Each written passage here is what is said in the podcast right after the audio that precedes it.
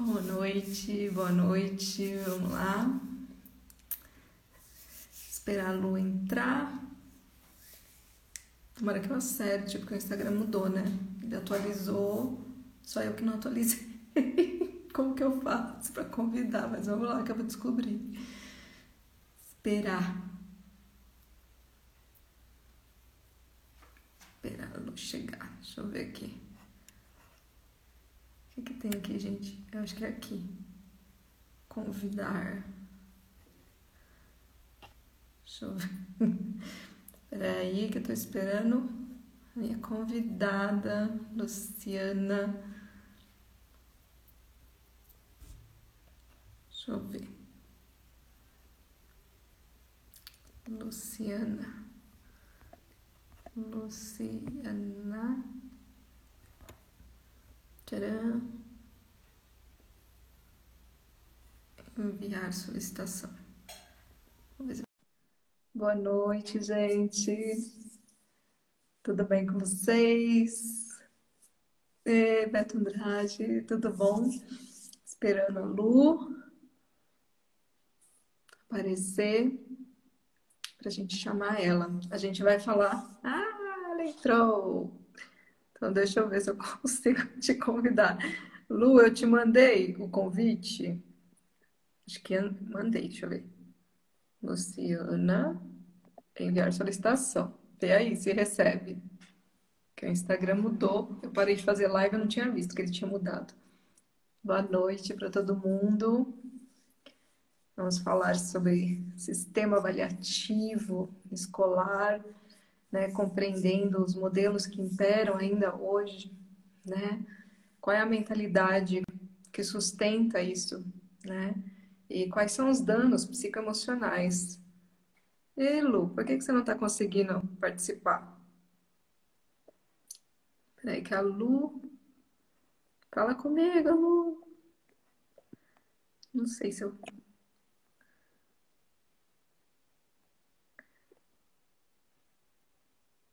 Lu, vê se você se convida para entrar. Eu já te mandei convite acho que duas vezes. Fala para mim se está chegando aí. Tcharam. Aê! Oiê! Falei, como Tudo bom? Deixa eu arrumar aqui. Aê, ela conseguiu. Eu falei que mudou o Facebook Facebook e Instagram. E aí eu não sabia nem onde apertava mais. Tá, tá, de, tá certinha a minha câmera? Você sabe que eu não tenho muita experiência com live, né? tá ótimo, tá ótimo. Ai, que delícia! Seja bem-vinda novamente. É, eu falei Obrigada. que tem que chamar essa. Ai, gente, ó, o povo, todo povo de Marau, todo povo de Marau, já tô vendo aí. Todas as tietes, os tietes, como que chama de os tietes? Existe os tietes, tipo as tietes. Eu nunca ouvi o termo. Seja bem-vinda. Vamos aí falar de educação. Eu falei que não pode ser outra pessoa, né? Toda vez que vem esse tópico na minha cabeça, na hora você já vem. Então eu falei que não tem como você fugir. Entendeu? Eu vou te jogar, eu vou te jogar no mar o tempo inteiro. Ainda bem, né, que você me arrasta, porque senão eu não venho, não, não tenho coragem. Você vai, você vai perceber assim, as mudanças, né? Muita coisa que você traz desperta nas pessoas, né? Algo que elas nunca teriam acessado se não fosse a sementinha que você coloca, né? E eu acho que você já está percebendo, né? Que quanto mais você faz isso, né? De se apropriar do espaço, né? Eu acho que esse é o papel fundamental, assim. Eu acho que de todos nós, né? Mas eu acho que do educador, né? Do psicanalista também, né? Nós temos um papel subversivo, né? Nós temos um papel importante no sentido de trazer para o debate, né? De trazer o ponto de desconforto. Né? Eu acho que esse é o verdadeiro papel, assim, principalmente assim do educador, né? Tem pesquisas que mostram, que aliás são um pouco assustadoras, que daqui a uns 40, não, daqui a uns 20 anos, ou menos, quase 5% da mão de obra vai ser substituída por máquinas. Né? E a última profissão que está na lista de possibilidades de substituição é o do professor. Né? É o do educador. Uau. Ou seja, é um papel fundamental. Né? Por isso, a sua presença em todos os espaços é fundamental. Né? E a internet ela traz essa possibilidade né? de não existir mais. A gente está na era da pós-verdade. Né? Porque não existe, não tem mais como existir uma verdade única. Né? Antigamente você podia ficar lá na sua caverninha, né, fazendo discípulos, com uma verdade única que ninguém questionava, né? Porque não tinha como chegar a outros pontos de vista com tanta facilidade, né? E hoje a gente tem essa internet que é justamente que possibilita isso. E é por isso que você sempre vai ser convidada, né? Porque eu sei que você tem pontos de vista completamente inovadores, né? Para a educação, para várias coisas, mas aqui hoje, principalmente para falar sobre educação. Então, eu queria primeiro que você se apresentasse, né? Com todas as suas experiências nesse, nessa área, que é incrível, né? Por todos os lugares onde você se implicou, né? Que eu falo que é mais do que participar, né? Você se implica naquilo que você promove, né? Então, eu queria que você falasse dessa jornada, né? Aí depois eu vou trazer algumas provocações para começar. Tá joia, Mar. Bom, eu sou a Luciana, eu sou pedagoga é, e eu fui para a pedagogia é, depois que eu tive os meus filhos e às vezes eu digo que eu fui por revolta, não porque eu acreditava no que existia, né? Mas quando eu engravidei, eu comecei a me preocupar com essa questão da educação, é, da educação de modo geral, mas sobretudo com a educação formal, por não acreditar no que as escolas propunham, né? As, eu sempre é, fiquei intrigada com a questão de como as crianças elas é, passam a não gostar de aprender, né? Quando a criança é pequenininha, ela tem um prazer enorme na aprendizagem, né? Cada coisa que ela aprende é uma celebração, é um momento, né, daquele sorrisão, aqueles olhos brilhando, né? E ao longo da vida escolar, as crianças elas vão perdendo isso, né? é, na educação infantil ainda se mantém, no Fundamental 1 já vai perdendo, no Fundamental 2 só vão para a escola para encontrar com os amigos, no ensino médio vai pior, é, daí para pior. Então, eu comecei a, a, estudar sobre educação e lendo é, livros de autoajuda assim para mães. Depois eu fui para o Piaget, depois eu fui para o Vygotsky. Aí eu achei que era melhor eu fazer a formação mesmo, né? Então eu fui para pedagogia já com é, na, buscando uma alternativa. Eu não gosto desse nome educação alternativa, né? Mas é, ela não deixa de ser uma alternativa ao que está posto, né? Ao tradicional. Então, é, eu fui para a faculdade já buscando isso. É, durante o, curso, né, na, na, faculdade, a gente acaba não vendo muitas coisas, mas é, desde a minha época estudando, eu comecei a procurar escolas inovadoras e fazia estágios e fazia cursos. E às vezes eu só ligava na escola e falava assim: eu posso ficar uma semana aí observando? E essa e essa vivência é, que me formou de fato, né? Claro que tudo que eu aprendi na faculdade foi importante, mas o que é, é, me mostrou meu caminho foi essa vivência nessas escolas é, de pedagogias inovadoras tal.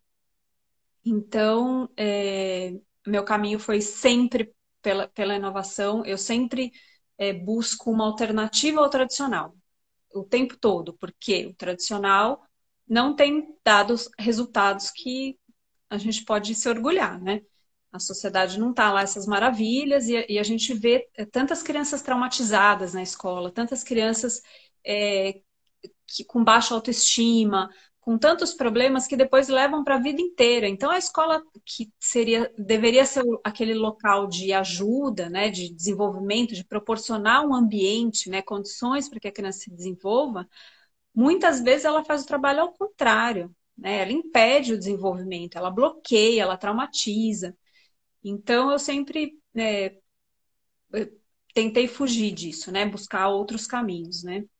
É, hoje eu sou coordenadora da Escola Maramar, que é uma escola comunitária na Bahia.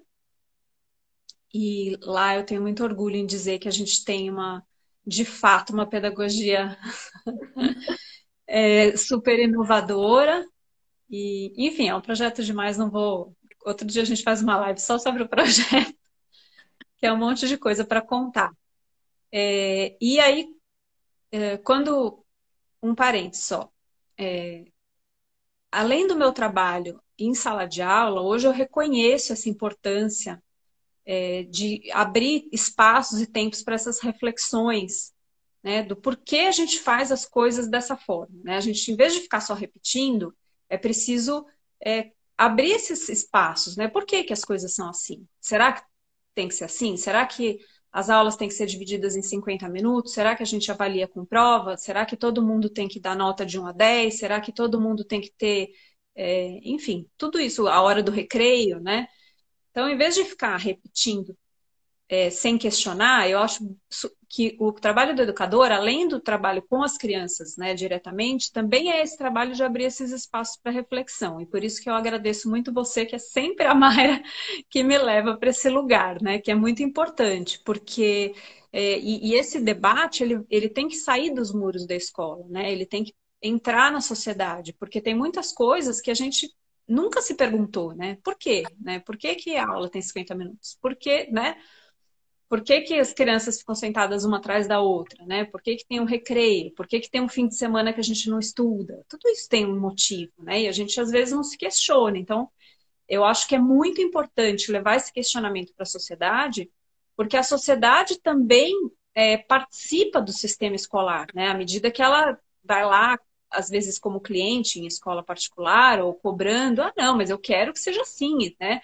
É difícil o educador mudar as coisas sozinhos, sozinho se ele não tem é, uma, uma sociedade que o compreenda essas mudanças e que o consiga apoiar, né? É uma luta contra uma cultura né, escolar que está aí enraizada desde a Revolução Industrial ou antes até. Então, esse espaço de diálogo é super importante e eu mega agradeço a Mayra que me puxa para cá. e hoje esse tema, assim, é, é incrível, assim, porque é, a Mayra sabe, eu sou super apaixonada pelo, pelo tema avaliação dentro da escola, que é um dos grandes é, trauma, assim, pro, é, é um, é um, dos grandes problemas, né, que transformam em traumas e transformam as, as crianças em é, seres amedrontados, vamos dizer assim. Exatamente, exatamente. Você sabe que, assim, na psicanálise, né, o Freud, ele dedicou boa parte, assim, da, da obra dele, né, ele fala muito sobre educação, em vários textos, em vários textos, né, e ele tem vários textos que são relacionados à cultura, né, à civilização, onde ele traz muito essa temática, né? Falando da, da, importância da educação, mas ele vê, por exemplo, a educação e a pedagogia são coisas distintas, né? A partir de uma visão psicanalítica, né? A educação, ela lida com a desordem, né? Ela entende que existe um não saber. Sempre vai existir algo desconhecido, né? E que é esse algo desconhecido que abre uma porta de possibilidades para o futuro. Né? A pedagogia, como é praticada né, normalmente, ela cria contenção. Né? Ela vem com o propósito de controlar essa, esse caos natural da educação. E é isso que faz com que o sistema educacional, do ponto de vista psicanalítico, adoeça. Né? Então, é uma visão que, assim, é, é muito importante né, levar isso para os educadores, né? De que nós estamos lidando ali, quando ele está papel professor-aluno, é muito, é muito importante entender que ocorre ali o que ocorre também, mas de uma forma diferente, dentro de um consultório né, psicanalítico, que é o que o Freud chama de transferência, que ele diz que é amor, que é essa possibilidade da gente ter essa troca inconsciente de saberes, de conhecimento, né? de crenças, de padrões, e que por um lado pode ser extremamente rico, por outro lado, pode ser extremamente destrutivo, né? Então, todos esses educadores que estão ali, eles têm uma história, assim como aquelas crianças. Isso não pode ser negado, né? E eu sinto que esse sistema avaliativo, ele vem como uma forma, às vezes, de você poder utilizar desse processo também de forma destrutiva, né? Quando você pune aquele aluno. Porque, na verdade, você, como educador, muitas vezes tem uma, um desejo de destruir algo que não é aquela criança, que é algo relacionado a você. Então, vai muito além de você parar para pensar em trabalhar a educação no campo de gestão, que eu vejo que a maioria das escolas fica focada nisso, né? É a forma como a gente vai fazer a gestão da escola, que vai fazer com que o ensino mude. E para mim está muito mais na questão humana, né? Na questão de entender essas relações e aí indo para o campo onde de onde surgiu a ideia dessa live, né? Que foi a minha conversa com o Rafa, né? Meu filho de 10 anos e a Lu, coitada, foi pega ali porque aquilo me gerou um desconforto gigante. Eu falei, eu preciso falar sobre isso, né? E eu tenho que trazer uma pessoa competente para falar sobre isso. Que é justamente um dia, né? O meu filho de 10 anos, ele só estu tinha estudado até então em escolas onde não tinham provas, né? Em sistemas mais progressistas de educação. E esse ano, por conta da pandemia e 15 mil motivos, a gente acabou sentindo de mudar ele para uma escola que vai mais para o lugar da escola tradicional, com notas, apostilas, conteúdo para caramba, enfim. A gente achou que nesse momento poderia ser importante. E um dia ele chegou para mim, quando foi ter a primeira prova, né? Ele, primeira coisa que ele fez no primeiro bimestre foi: ai, mãe, eu tô, tô, tô meio que com medo, assim, né? Aí eu conversei com ele sobre a prova né? E aí eu expliquei para ele, vou pedir para a Lu aqui em algum momento trazer essas falas que ela trouxe para mim em algum momento há muitos anos atrás, né? Que ela conversou com a filha dela sobre isso, do que que é a prova, do que que é a avaliação.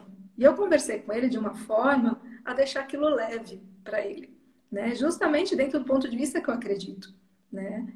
E aí agora no segundo bimestre né? Ele foi para a prova super tranquilo, levando ele no carro e tal. Aí ele falou assim: Nossa, mãe, eu acho tão estranho que o pessoal da minha sala, todo mundo tem medo de prova. Né? Chega perto da prova, fica todo mundo apavorado. E eu não entendo.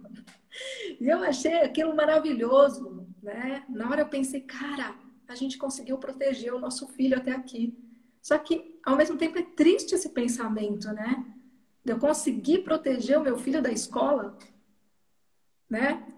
A escola não deveria ser um lugar de acolhimento, de amor, de impulsionar esse desejo do saber, né? Que foi o que você falou, né? Das crianças, elas vão tendo né, a sua espontaneidade bloqueada, né? Dentro da escola, até mesmo através desses processos avaliativos, e elas vão perdendo o tesão mesmo, né? O desejo de aprender.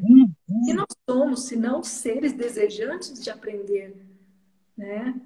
Então, isso me trouxe os questionamentos que eu trouxe para a Lu. Eu falei, Lu, a gente precisa falar sobre tudo que a gente conversa em relação a sistemas avaliativos, para que todos os pais educadores e sociedade entendam que a escola não é a solução para o futuro. A escola é o mundo, né? E ela é o mundo, e, e dentro do, da infância, é ela que ajuda a constituir esse mundo interno das nossas crianças. E que ele pode ser construtivo ou destrutivo, dependendo de como isso é feito. E o que, que a gente quer? Qual que é o nosso desejo de verdade? Né? Então, agora é com tu, né? fica, fica a dúvida para você resolver isso. É, não, eu estava fazendo uma cola, tá? Porque você falou algumas coisas que eu queria comentar, Má. É, a primeira delas é sobre essa. Você teve uma fala que você disse alguma coisa de avaliação como, como uma formadora, né? E, e aí tem um, um probleminha, né? Que vem lá de trás, como eu disse, da Revolução Industrial, né? Quando você usa avaliação na, no ensino tradicional, só para te nomear, é, a avaliação que é usada é a avaliação somativa. Né? Então, tem uma soma dos conhecimentos lá em forma de pontos, né? Então, A criança estudou 10 conteúdos, você joga ali numa prova, geralmente, porque avaliação e prova não, não são sinônimos, né? Isso sempre gera uma confusão. É, então, tem gente que me pergunta, mas como assim na sua escola não tem prova? Falei, mas não, nenhum lugar nos obriga, né? Você pode ler na Lei de Diretrizes e Bases, a gente precisa ter um sistema avaliativo e não prova. Porque um sistema avaliativo, ele, ele pode usar inúmeros recursos, né? Você avalia de milhares de jeitos, né? O, a prova é uma dessas ferramentas. E, é, entre aspas, é a que eu menos gosto. Porque ela é a mais incompleta, tá? Mas, é, falando da, da avaliação como essa avaliação tradicional que se baseia na prova. Né? Avaliação somativa ou quantitativa ela tem esse, essa origem na Revolução Industrial, porque quando você está numa fábrica, você faz, tá, por exemplo, vamos pensar numa fábrica de caixas. Então, aquela, aquela esteira só faz caixas. E a caixa tem que ter uma medida. Então, vamos supor que aquela caixa tem que ter 10 por 10 por 10, né? Um cubo. Então, todas as caixas têm que ter essa medida. Então, se uma caixa tem 11 ou 9, ela é reprovada. E é isso que a gente faz com as crianças dentro desse sistema avaliativo. Então, a gente está colocando as crianças dentro de uma forma. Né? Então, eu estou avaliando todo mundo com a mesma régua. Então, eu tenho um ideal lá, que é a minha caixa 10 por 10 por 10, e todo mundo tem que passar por, por esse mesmo crivo, né? por essa mesma avaliação. Então, eu meço todo mundo e eu espero que todo mundo tenha o mesmo tamanho. Só que isso, é, em se tratando de seres humanos e não de caixas, é muito ineficaz, porque cada ser humano, você que é psicanalista, sabe melhor do que eu. Cada um tem as, cada, cada ser humano é um mundo, né? E uma complexidade. Então, como eu vou usar o mesmo sistema para todo mundo? Você... E o que acontece com o ser humano que tem 11 centímetros ou 9 em vez de 10 em uma Não. de suas laterais? pensando, né? Aí eu vou para minha parte de engenheira, né?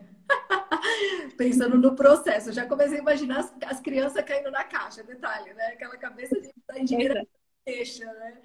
Que, assim, de você imaginar que fazer uma caixa, seja lá o que for, você tem que lembrar que você tem matérias-primas diferentes para cada criança e você tem dentro dessa caixa catalisadores diferentes, né? Que a gente pode chamar do próprio dos próprios ingredientes do inconsciente. Né? Então, realmente, é uma ignorância muito grande, né? Pensar que isso em algum momento poderia funcionar. Só para trazer para você que eu, na minha cabeça já veio as crianças na esteira. Mas eu, eu vejo essa cena em algumas escolas também. É triste, mas eu vejo. Tentando encaixar ali, né? A criança não cabe naquele, naquele, naquele formato que querem e a pessoa quer enfiar ela ali, né? Quer que ela tenha um padrão, que é um padrão esperado para todos, para todas as crianças, né? O mesmo padrão. E aí o pior de tudo isso é quando a criança não cabe ali naquele formato, né? Naquela forma. É, o que, é o que acontece com a caixa? A gente joga fora na fábrica, né? Quando ela não passa pelo controle de qualidade. Só que o que a gente faz com as crianças? Joga fora? Não, né? Mas, é, de certa forma, elas se sentem assim. Né? Então, eu vejo muitas crianças é, intituladas, assim, rotuladas como crianças com dificuldade de aprendizagem, e, na verdade, eu vejo que são crianças é, que estão traumatizadas, né? Que estão feridas e, e, deixam de acreditar em si, né? Porque ela sabe que ela não passou no padrão, né? Ela sabe disso. Pela nota, por uma série de coisas, né? Pela professora que dá parabéns para quem tira 10, né? Enfim.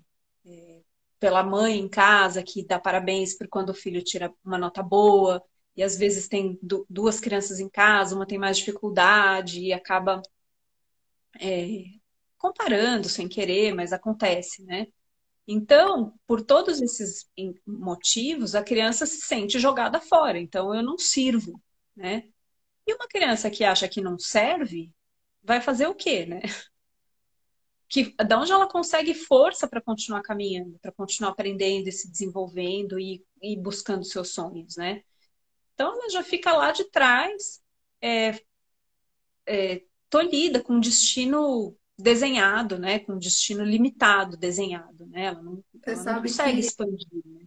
E você sabe que isso também aparece muito nas estatísticas, que poucas pessoas falam, do aumento de número de suicídios e de automutilações de crianças e adolescentes e as idades cada vez mais novos e acontecendo inclusive dentro das escolas, né? E casos de suicídios de crianças em escolas que no outro dia a escola volta a funcionar normalmente, negando o luto, né? Então é, é assustador, né? E esse número ele está muito crescente, sem falar, né, de todas aquelas que estão sendo medicadas com medicamentos, né, psiquiátricos, que tecnicamente vem melhorando muito, o que é muito ruim para a sociedade, né?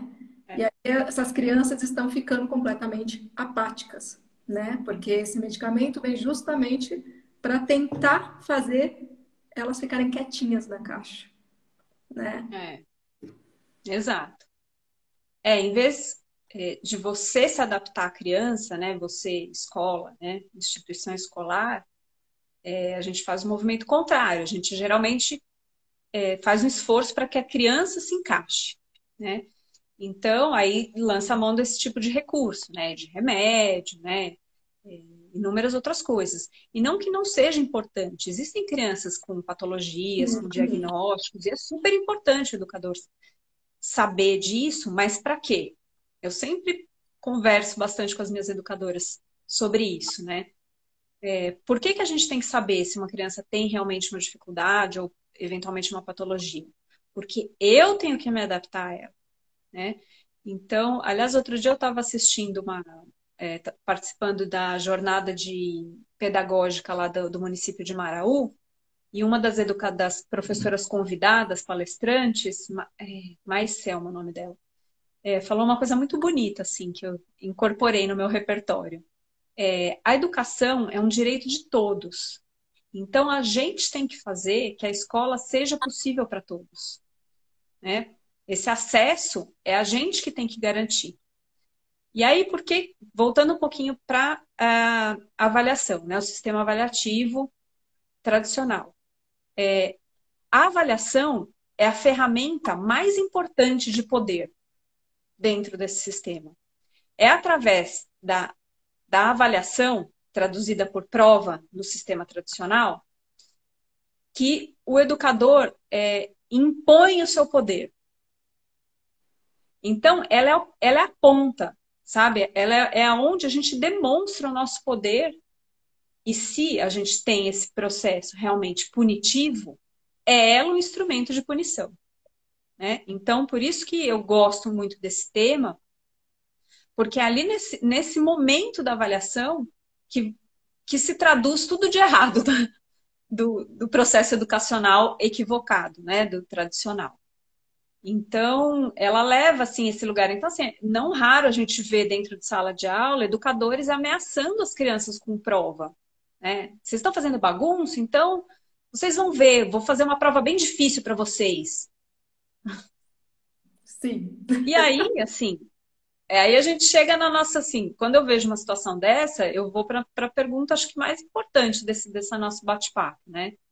Para que que a gente avalia? O que que a gente avalia? Por que a gente avalia. Exatamente. Você é? sabe que tem assim, uma frase que o, que o Freud mesmo coloca né, na obra dele, que é o que se busca quando se quer aprender algo. Né? E ele sempre coloca, né? Aprender implica em aprender a partir de alguém. Né? Então, assim, nisso ele já traz essa relação aluno-professor. Né? Mas o que, que você busca, né? Que ele fala que quando a gente busca um conhecimento, a gente busca a partir de algum lugar. E aí entender a partir de que lugar cada sujeito busca aprender, que é o que você fala dessa subjetividade, né? Cada um aprende de um jeito, né? De você entender essas singularidades e conseguir desenvolver uma metodologia que acolha, né? E que não faça justamente essa segregação que acontece. Porque a nota ela faz isso, né? E você falou nessa questão do, do, do, poder da prova, né? Ele também fala muito, assim, né? Tipo, dentro da psicanálise a gente ouve da questão da autoridade, a diferença da autoridade que é necessária e do poder, né? Que é, é um instrumento de opressão, né? Então, a autoridade, ela vem da autoria, né? E ela fala muito, assim, do, do professor ser autor também no livro da vida daquela criança.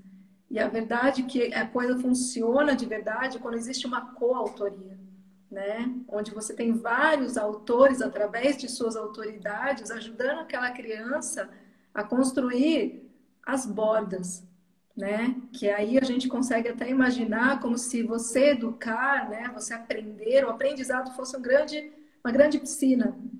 Que é importante que os educadores, né? Ajudem a formar essa borda para que eles possam indicar para aquela criança para onde ela pode ir, né? E ela saber que tem uma borda, que é o que traz a confiança, que traz a segurança, que traz a esperança, né?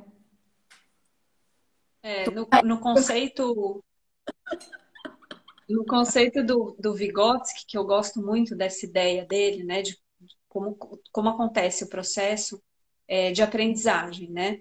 É, dentro desse, desse, paradigma inovador, e, e, quando a gente fala inovador, não é uma coisa de hoje, tá? O Vygotsky escreveu isso em 1920, mas a gente fala inovador porque isso não, tá, não é colocado em prática de maneira é, massiva, né? Existem só algumas escolas pelo mundo que, que é, entendem dessa forma, né? Embora é, esses conceitos já estejam é, até nos nossos documentos, quando você lê a base comum curricular, já tem muitos conceitos inovadores lá, né? Só que existe uma dicotomia, né, entre a teoria e, e, o que se faz na prática, né? Até por essa pressão que eu te falei. E, e assim, e vamos deixar claro que eu não, eu não estou culpando, não é culpa do educador, não é culpa do pai, não é culpa mas, assim, existe uma cultura escolar é, impregnada e que não está dando, não está nos levando a bons resultados, né? E não estou falando de níveis cognitivos, como sociedade mesmo. E, e, e, assim, a gente só vai conseguir ir além disso com essas reflexões, né? Mas é um processo, né? Todo mundo tem que ir entrando nesse movimento de questionar e aos poucos a gente consegue, assim, abrindo, né, um pouco para para novas possibilidades que podem ser melhores do que o que está do que o que está posto, né? Mas o Vygotsky traz é a ideia de que há só para falar só porque é muito recente esse olhar para a educação no Brasil, né? É questão de décadas que existe de verdade um olhar para isso. Então, assim, dentro, se a gente pensar historicamente, a gente tem mais ou menos uns 300 anos onde a educação no Brasil ela era completamente abandonada. Então, eu acredito que o que a gente construiu até hoje não é o ideal, mas, cara, tem muitas né, escolas inovadoras no Brasil, nos lugares que a gente menos imagina, feitas das formas mais criativas. E eu acho que a gente tem um potencial de ensinar para o mundo muita coisa, né? Então, eu concordo com você, né? Da gente também olhar de um prisma histórico, o que a gente está fazendo até aqui, talvez seja um grande milagre, perto de, do quanto que a gente foi né? Assim, o quanto a educação foi rejeitada aqui dentro, né? Por muitos séculos, né? É, e é uma raiz muito profunda, né? E, e tá todo mundo fazendo desse jeito, né? Como eu vou fazer diferente, né? Não é simples, né? É um processo difícil, a gente é cobrado, às vezes até é, pelo poder público, é, pelas famílias, é, mesmo alguns educadores não se sentem confortáveis, né? porque a gente fica mais confortável naquilo que é mais conhecido, né? Naquele lugar que é, eu já conheço isso aqui, eu já sei como faz, então eu vou repetir, né? Então não é simples, mas a gente está tentando aqui uma, uma reflexão, né? Então vamos lá. O Vygotsky diz é, que a gente aprende, que a criança aprende na sua interação com o mundo e com os outros, é, mediada pelo educador. Né? Então é esse papel que você está falando. O educador, ele é esse mediador né? A criança sozinha, ela não vai alcançar. Então, eu sou ali a pessoa que vou sustentando esses processos, certo? Papel do, do, educador ele é fundamental. O Piaget não trouxe isso nos estudos dele, mas o Vygotsky trouxe bem forte esse papel de, de mediador no processo de aprendizagem. Tá? Então, quando a gente volta para avaliação, né? Então, a gente avalia o quê? A gente não avalia a criança, a gente avalia a aprendizagem né? Se eu avalio a aprendizagem e a aprendizagem acontece na interação da criança com o outro e com o mundo, mediada pelo educador, eu estou avaliando a criança? Entende que não tem sentido? E é isso que eu acho que eu comentei com você e você falou para o Rafa, para o seu filho, porque a criança não pode se sentir num, num paredão ali, ai, ah, vou ser avaliada, porque não é ela que está sendo avaliada. Para ela aprender, existe uma série de coisas que tem que acontecer, né? Que não dependem só dela, dependem também dela, né? Mas depende de um monte de gente, depende de, da qualidade dessas interações, depende de como esse mediador conseguiu fazer o trabalho dele, então, a gente não avalia a criança. Então, dar uma nota para uma criança, na minha cabeça, não faz sentido algum. Primeiro, porque a nota não diz nada, né? Se eu falar, ah, essa criança tirou seis em matemática, eu sei o que ela sabe, ou que ela não sabe, aonde está a dificuldade, ou por que, que ela não, não, não aprendeu o que ela 100% que ela deveria aprender. A nota não me diz nenhuma dessas informações, que são informações importantes que a avaliação que tem que me dar. Porque a função da avaliação é essa. É, e a avaliação é uma coisa é, necessária para as pequenas e grandes coisas da nossa vida. A gente avalia, por exemplo, quando eu acordo, eu avalio o tempo para pensar em que roupa que eu vou colocar, certo? Então, eu abro a janela, eu avalio, faço uma avaliação ali. Ah, não, tá frio, tá calor, para eu pensar na minha roupa. Eu avalio uma proposta de emprego isso cabe, trabalhar nesse número de horas, tal, vai ser legal, esse tipo de trabalho vai me trazer felicidade. Então, avaliar é, é um processo é, necessário na vida, né? Para tudo. E ao mesmo tempo. Só que nenhum desses. Né? Muito subjetivo, porque a gente avalia para o que é melhor para a gente. Só que nenhum, nenhum desses processos avaliativos da vida a gente julga, né? Eu vou julgar o tempo, vou dar uma nota para o tempo, ou vou dar uma nota para o trabalho. Não dá, porque aquele trabalho pode não ser bom para mim, mas pode ser ótimo para outra pessoa. Entende? Então, não é um, um, espaço de julgamento, mas deveria ser uma ferramenta é, para pensar nos próximos passos, para me dar é, indícios da minha ação. Então, quando eu avalio, faço um processo de avaliação na sala de aula, eu vou fazer o máximo de esforço para identificar onde estão os problemas, onde estão os entraves, onde estão as dificuldades, para mudar minha estratégia, pensar em outras maneiras de ir corrigindo, para a gente conseguir alcançar os melhores resultados. E os melhores resultados para cada criança. Isso é muito importante também a gente falar, né? Porque tem um, tem um vídeo que fala uma coisa que eu acho bem bacana, que a gente não pode avaliar um peixe pela sua capacidade de voar. Então, assim, o que, que é, o que, que é bom para o peixe? Voar? Não. Nadar rápido, talvez, né? Mas voar não é bom para o peixe. Então, é, é, assim, não é possível também a gente fazer uma avaliação efetiva que me dê esses indícios, né? Que me dê realmente, me instrumentalize, me dê um olhar e informações para eu pensar na minha próxima ação, sem também um olhar mais individualizado. E aí a gente volta lá para a história da forma. Então eu não posso avaliar todo mundo que nem caixa. Eu preciso olhar para cada um. Eu não posso medir com a mesma regra. Senão isso não funciona. Senão isso é julgativo. Isso é comparativo e isso acaba levando à competição que não é um objetivo da escola. Né? Eu não quero criar competidores, né? A Maria Montessori, é, isso tem cola, falou uma frase ótima, né? É, as pessoas educam para a competição e esse é o princípio de qualquer guerra. Quando educamos para cooperarmos e sermos solidários uns com os outros, nesse dia estaremos a educar para a paz. Então, tudo isso que a gente vê, né, no mundo que não está muito legal, as competições, as brigas, a, a falta de empatia, né? a gente tem que levantar bandeiras pelas minorias, né? Porque lógico que a gente tem que levantar, mas isso acontece porque eles não têm direito, porque eles não têm é um olhar empático. Então, é, tudo isso é, decorre um pouco dessa competitividade, né? Que decorre dessa, dessa maneira de avaliar todo mundo igual. Então, quando você avalia todas as caixas pela mesma régua, se uma caixa tem 11, ela é um pouco ruim. Se uma caixa tem 15, ela é muito ruim. Então você consegue colocar numa escala E isso gera a competição, né? A caixa que tem 10 certinho, né? 10 centímetros, ela é a melhor de todas, né? E aí, e aí cadê a né? cooperação? Né? É igual café, né? Os melhores grãos são exportados. Que, aliás, não é muito diferente no Brasil, né? Em termos de é, das pessoas, é, dos pesquisadores acadêmicos, né? A gente perde muita gente. Mas é isso, né? Porque a caixa ela não cabe aqui. Ela é feita, mas ela é feita para um formato que não cabe no próprio país, né? É. Aquela louca, né?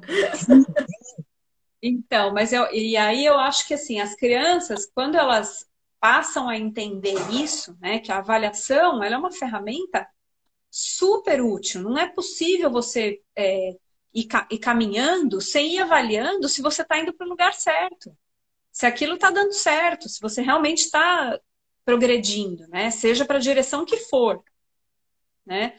Porque cada criança tem o seu caminho próprio, mas eles, toda criança na escola precisa é, aprender e se desenvolver. Né? A escola é um lugar de aprendizagem, é o lugar da aprendizagem formal.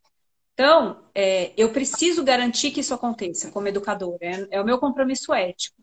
E eu só consigo saber se a aprendizagem está acontecendo ou não quando eu avalio. Então, ela é, ela é ultra necessária, né? Mas não aquela avaliação tradicional que a gente já conhece, que geralmente é, é confundida com prova, que me dá uma nota, me dá um número. Não sei nada. Às vezes alguém me fala, ah, tirei tanto na prova. Isso para mim não significa nada.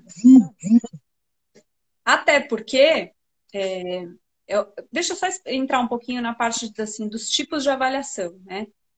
Essa avaliação tradicional, eu já disse que ela é somativa ou quantitativa, né? Ela é medida por é, pontos, né? Então, você acerta lá, você vai acumulando pontos, né? É, existe uma outra é, avaliação, que é uma avaliação diagnóstica, que ela me dá um ponto de partida. Ela é no começo de ano, no começo de semestre, para eu saber qual é meu ponto de partida. E a avaliação é, super usada nas escolas inovadoras é a avaliação é, formativa. Ela pode ser chamada também de processual. E ela é mais qualitativa. Então, que, que eu preciso saber para avaliar uma criança? Eu preciso saber, primeiro, qual é o ponto de partida. Então, eu preciso da avaliação diagnóstica. Então, eu tenho que saber, no começo do, do, da minha convivência com ela, seja começo do ano ou quando for, o, em que ponto que ela está. Né? O que, que ela sabe, o que, que ela não sabe, o que, que já está bem é, consolidado, o que, que ainda sabe, mas ainda não está consolidado, para eu determinar, a partir de de qual local ela vai começar essa, essa caminhada. E aí, ao longo do processo, eu faço, vou fazendo a avaliação formativa, que pode ser feita de inúmeras maneiras e é bom que ela seja feita de diversas ferramentas, porque cada ferramenta te dá um tipo de informação. Né? Então, você pode fazer atividades como se fosse prova para algumas coisas, você pode fazer um seminário, você pode conversar com a criança e o tempo todo a gente usa a observação nessa avaliação, que a observação é a nossa melhor ferramenta, né? Então, o tempo todo eu estou avaliando, avaliando como a criança se comporta, como a criança se concentra, né? Se ela está tranquila para fazer aquilo, se ela, se ela consegue trabalhar bem num ambiente agitado ou não. Todos esses elementos vão me dando esses indícios né, de se a criança está progredindo e se não estiver, por que ela não está progredindo? Porque às vezes pode ser uma coisa que não tem nada a ver com a criança, pode ser uma sala barulhenta, aquela criança não consegue se concentrar numa sala barulhenta, e eu preciso achar uma maneira dela, dela ter um, um ambiente mais tranquilo. Então, a avaliação formativa, ela não é feita no final, na prova final, porque se acabou, eu não tenho mais tempo para resolver o problema e, e ajustar os meus percursos. Ela é feita o tempo todo, ela acontece constantemente. Porque eu vou ajustando ao longo do percurso. Senão eu vou esperar chegar no final do ano para ver que deu errado. Não dá, né? Tempo perdido. Então ela vai acontecendo o tempo todo. através de observações. O educador anota lá, aconteceu isso, isso e isso, essa criança não estava bem, talvez seja isso. Aí tem uma, uma atividade, né? Bem prática, né? A, a criança está aprendendo soma com reagrupamento, por exemplo. Aí tem uma atividade ali que eu, que eu dei para aquela criança para ver se aquilo está consolidado. Entendeu? Então você tem esses, esses, o papel lá, que a gente chama de prova. Mas não é só isso. Né? Eu quero saber se ela, se essa criança consegue explicar para o colega o que ela aprendeu, porque isso é um outro nível de aprendizagem, né? Quando você explica para alguém, aquilo está muito mais consolidado. Então, tem os seminários, é... enfim, tem diversas maneiras de ir avaliando. E você vai avaliando para ir fazendo os ajustes necessários. É para isso que serve a avaliação. E não para dar uma nota, julgar e classificar e colocar todo mundo numa régua para dizer quem, quem é bom quem é ruim. Né? E eu preciso fazer isso de forma individualizada, porque vamos supor, chegou no começo do ano uma turminha de primeiro ano. Tem criança que foi para uma escola que começava a alfabetização precocemente. A outra criança não, ficou com a avó. Então, uma criança chega sabendo um monte de letra, escrever o próprio nome, um monte de coisa. A outra criança não, nunca viu letra na vida. Acontece. A criança chegar no primeiro. Eu vou avaliar as duas da mesma maneira? Se uma tá aqui a outra tá aqui? Entende? Se essa criança que começou o ano aqui chega aqui, tá ótimo. Se essa criança que estava aqui só subiu isso aqui de aprendizagem, não tá bom por mais que ela esteja na régua da comparação acima dessa, ela caminhou muito menos do que essa. Então eu preciso saber aonde que ela começou e o quanto ela conseguiu caminhar. Então, às vezes, uma criança que tirou nota 6 na prova, mas que estava apresentando muita dificuldade no início, ela merece muito mais um 10 do que uma criança que começou o ano 8 e só subiu para o 9. É.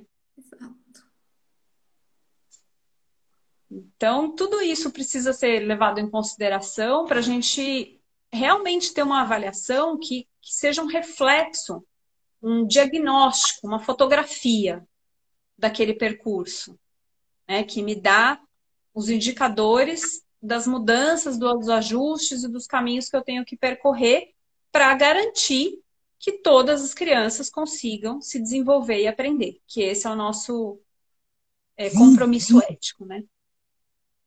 É, mas será que eu fico às vezes me questionando, né? Assim, as escolas que, que o Rafa, por exemplo, estudou até agora, né? Depois do a partir do primeiro ano, são escolas, né? Que tem poucas crianças, né? Que eu até consigo visualizar, né? Que seria bem possível a aplicação desse desse método, né? Assim, individualizado.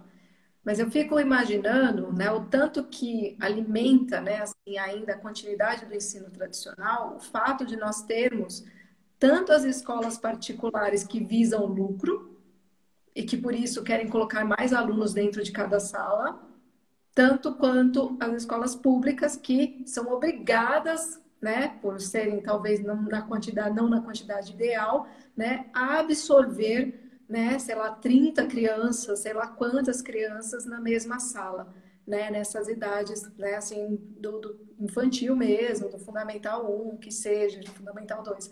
Então eu fico tentando imaginar como se faria possível essa mudança de sistema se essa estrutura não mudar, entendeu?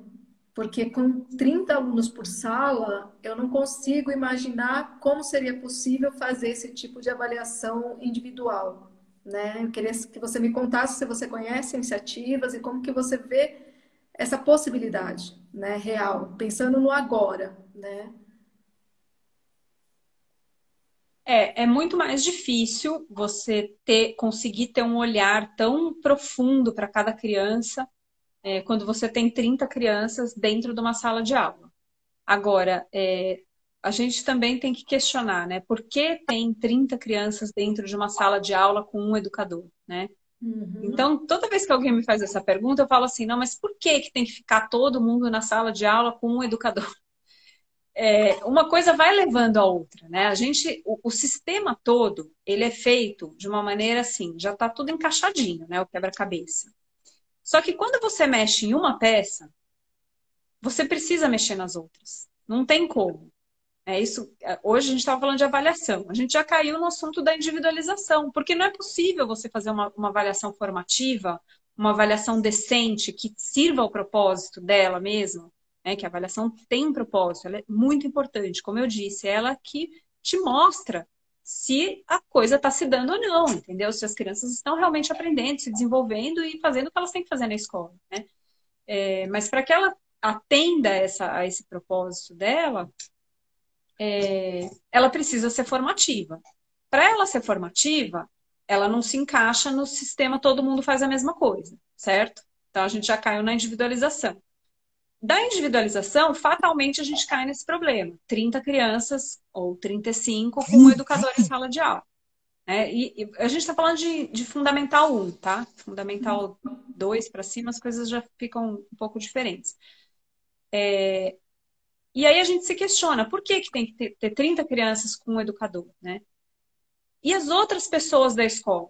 Né? Então, é, em uma das escolas que eu fiz essa vivência, né, que eu liguei, fiquei lá uma semana observando, é, eu percebi que todos os profissionais da escola são educadores.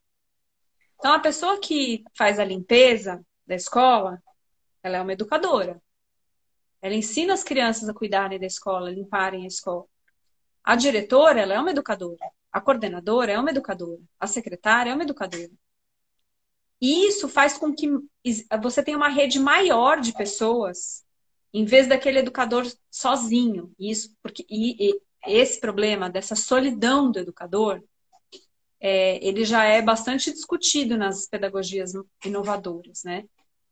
É, uma porque é um pouco deprimente, né? E, e, e, a quantidade de professores com depressão é enorme. Né? É uma solidão, e você é cobrado e você está sozinho, né? Porque nem com, a, com, as crianças, às vezes, você está de fato, né? Porque são tantas demandas, são tantas coisas que você não consegue entrar em relação, né? Então é uma solidão na multidão de crianças.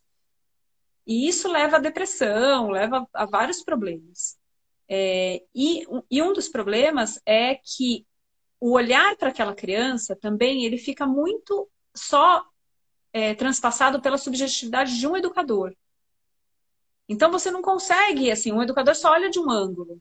Né? Quando você tem várias pessoas olhando, né, lá na Maramara a gente faz isso, a gente traz a criança, o assunto das crianças, para o coletivo de educadores, porque cada um sabe ver de alguma forma, cada um tem um olhar, cada um olha de um ângulo. Então você consegue consegue construir um panorama muito melhor. E, e tem um pouco essa isso é, de dividir essa tarefa. Né? Você não está sozinho. Então, quando você cria essas dinâmicas diferenciadas, você consegue trabalhar com grupos menores naquele momento. Né? Um grupo está ali com a diretora, outro grupo está fazendo uma limpeza e você está com um grupo menor. Entendeu? Então, assim, é, a gente tem que questionar até isso, né? A aula dentro da sala, né? Cinco horas, sei lá quantas horas as crianças ficam, às vezes mais, dentro de uma mesma sala com o mesmo educador. Isso é saudável? Isso é efetivo? Aí, quando você pensa que você tem. Você tira assim, quando você pensa que você tem outros profissionais que trabalham na escola, todo mundo consegue se ajudar, né? E além de outros modelos, né? A gente é, busca é, pessoas da comunidade que, que venham, né? Porque a gente tem que romper, né? Esses muros, né? Que separam a escola da comunidade. A escola é a comunidade, ela faz parte. Então, é, a gente tem um esforço também de trazer pessoas da comunidade para trazerem os seus saberes, né? é, além de romper o muro, né, a gente se, se entender como um tecido só, né, faz parte do tecido social, a escola, é, a gente também tem outras questões de valorização de saberes locais, né, porque a gente fica estudando, sei lá, né, as coisas lá da a história da Europa, tal, e às vezes não sabe o saber daquela pessoa local ali, que é uma coisa que vai acabar morrendo, e às vezes uma erva medicinal, ou uma, uma uma forma de pesca artesanal, enfim. Então a gente tem que, assim, começa pela, pela avaliação, mas você vê que tem um desmonte todo, né? A gente tem que avaliar, por, a gente tem que sempre questionar, né? É, dá certo isso numa sala de aula com 30? Não. Mas por que, que a gente tem uma sala de aula com 30 crianças, né? É, Fazendo é a mesma coisa, geralmente. O sistema de produção, a gente entra na esteira de novo, né? É, exato. A indústria, né? Tudo que é industrial é em massa. Né? E para ser em massa, precisa ser uma coisa operacionalmente viável. Né? Então, assim, toda a lógica por trás desse sistema de ensino é industrial. Né? É. Esse é o ponto. Né? O humano ele é destacado disso. Né? Se ignora a humanidade. E é aí que você adoece o sistema. Né? Que é o que está acontecendo. Que eu achei muito interessante você trazer a questão né, que eu falei do adoecimento dos alunos mas a gente tem um adoecimento pedagógico mesmo, né? Assim, dos profissionais que estão ali lidando com aquilo. Né? Eu acho que, assim, ainda mais se a gente pensar no sistema agora na pandemia, né? O tanto de professores que de repente faltaram porque, cara, não estão dando conta, né? Estão com 15 mil questões, né? Emocionais e tudo mais dentro de tudo que estava acontecendo, né? E a gente preocupado ali com as crianças, não sei o quê, e todo aquele sistema ruindo, né? E talvez esse momento, né, eu acho importante que aconteça, porque eu, eu sinto que a gente está vivendo um dos momentos da história de crise, né, onde vem justamente para criar essas rupturas. É como se fosse o momento de criar fissuras por onde a luz vai entrar, né? E aí a gente está desperto para perceber isso. Onde essa luz, o que que essa luz está iluminando, né? O que que ela está mostrando para a gente, né? E eu sinto que ela está mostrando isso, que está na hora de mudar não faz mais sentido ninguém manter esse sistema aqui. E não, eu acho que não tem não tem, eu não consigo ver uma desculpa, sabe?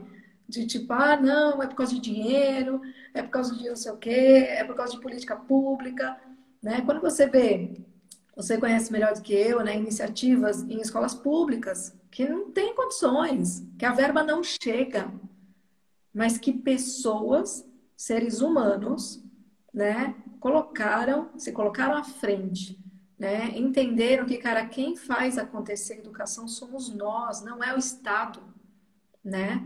Nós somos o Estado.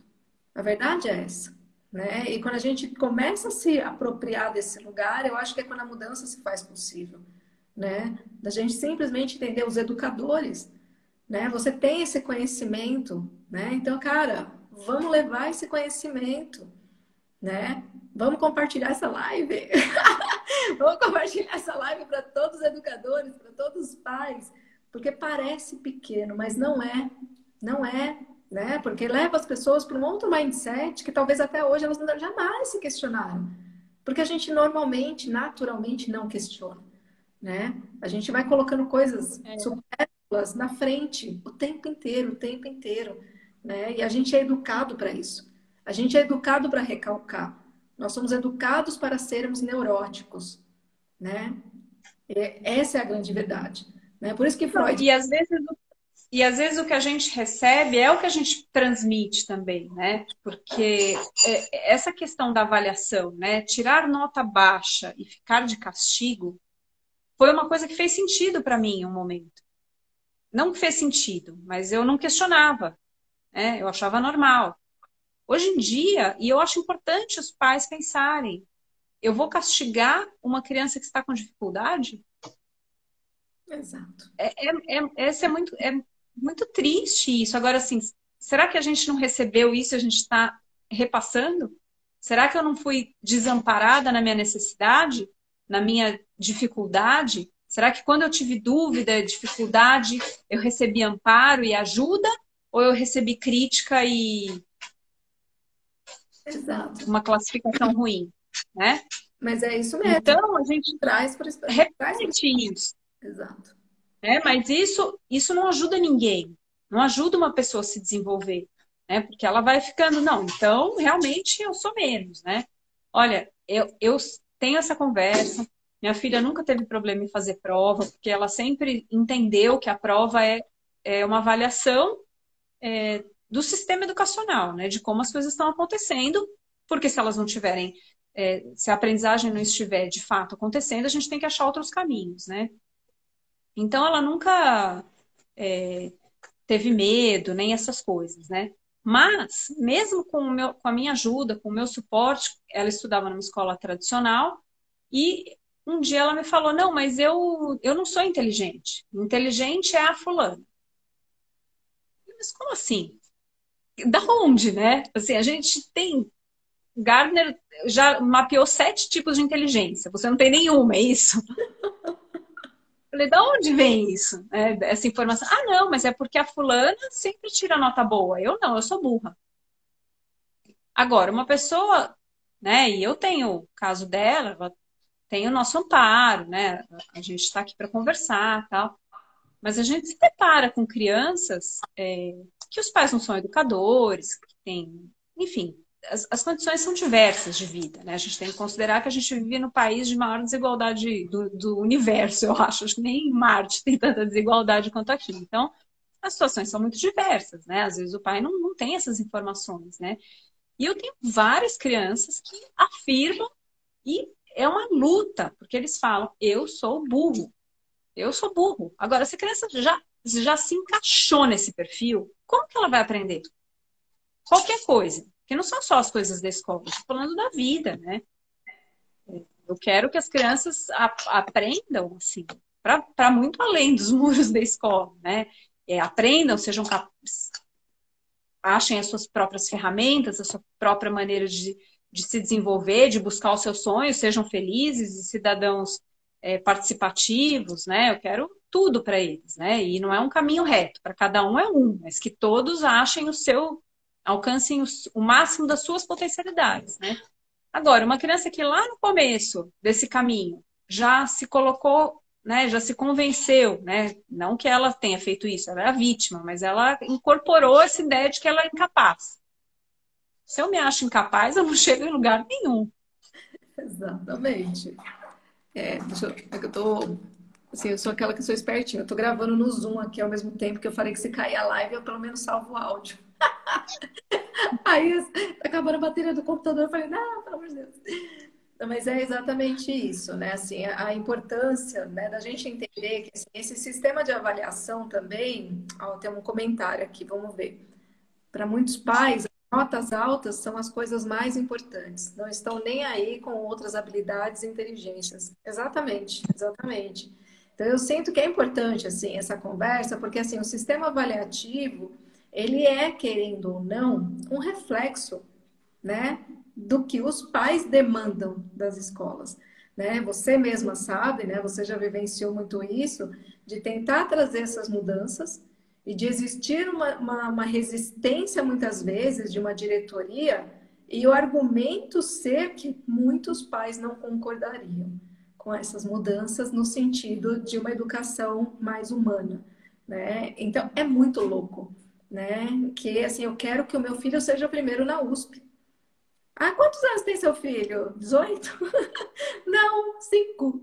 Né? Então, assim, é muito louco, é muito louco, né? Eu lembro, assim, né, com o Rafa, quando ele era novinho, eu ficava, gente, o que está acontecendo com o mundo? Que as pessoas estão preocupadas se a escola que o seu filho está entrando no infantil, ela é preparada para formar pessoas que serão as primeiras na USP. Oi? Eu quero que o meu filho se divirta. Assim. Eu quero que o meu filho nessa idade e, e... tenha um lugar que vai ser acolhido, né? Onde ele vai ser olhado, onde ele vai ser escutado, onde vão construir o senso crítico, né? A escola, eu acho que o lugar da escola é um lugar de debate. É o lugar mais incrível do mundo para se debater ideias né? Ao invés de trazer uma história, eu até fui dar aula para o Rafa né, no primeiro bimestre e eu meio que desisti, porque eu falei, vai dar ruim. Porque eu fui estudar história com ele. e aí eu trouxe tantas questões para ele, porque no livro estavam escritas várias coisas, inclusive tinha uma questão lá de um mito que estava errado, e a pessoa que ama mito, né? E aí eu já comecei a criar problema, né? Eu comecei a questionar, falei, não, Rafa, mas aqui está dizendo isso, mas você acha que isso é verdade? Não, pensa bem, se aconteceu isso, não sei o quê. Aí ele ficou assim, olhando pra cara dele. Será, mãe? Eu falei, gente, esse menino não vai aprender nada para a prova. vai chegar na hora da prova, ele vai ficar confuso, porque ele ainda não está preparado com tantos inputs, né? E eu comecei a ficar enlouquecida com o que estava ali naquele conteúdo, do tanto que estava quadrado, né? E do tanto que, em momento nenhum, colocar aquelas crianças para refletir sobre aquilo, para fazer paralelos com a atualidade, né? Que é onde, para mim, o acontecimento floresce, né?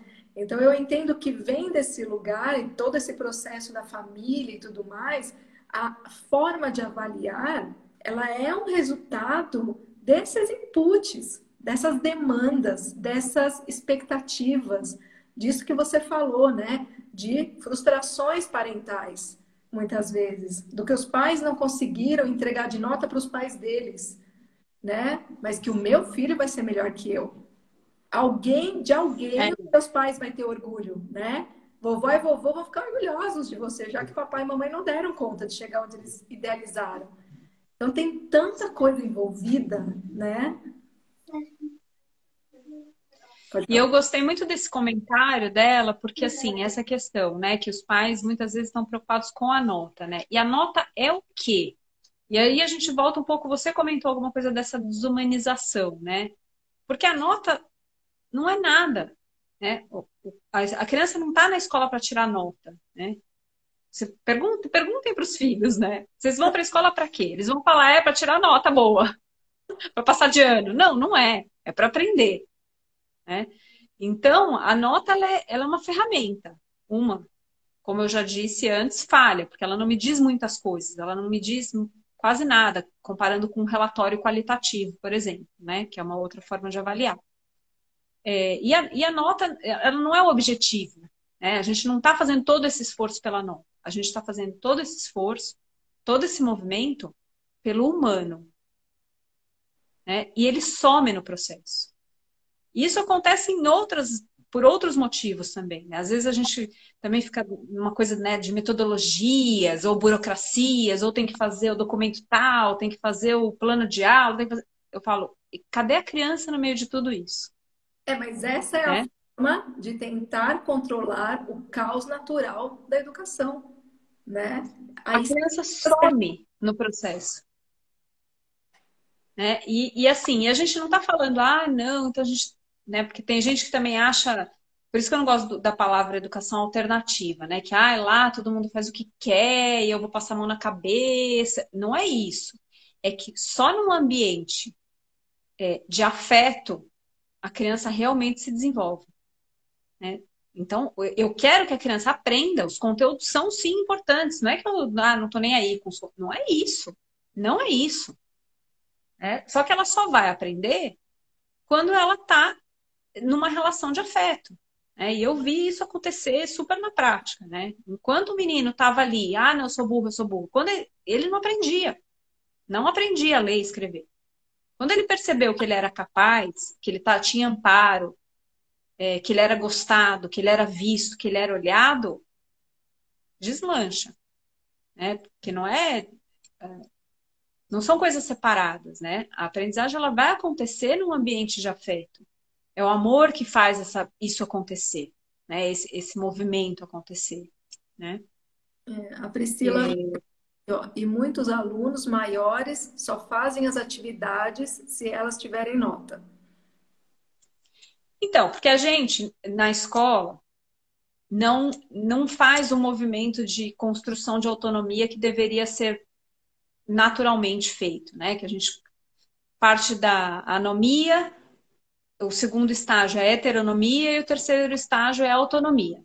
Anomia você não é, é o bebê, né? Não tem noção do que é certo, o que é errado, das regras, nada disso. Mas para a gente construir uma sociedade, né, é, de seres livres, né, a gente tem que ser autônomo para ser livre, né? É, na heteronomia, que é o segundo estágio, é geralmente onde todo mundo para. Na heteronomia, você faz o que é certo por causa da resposta.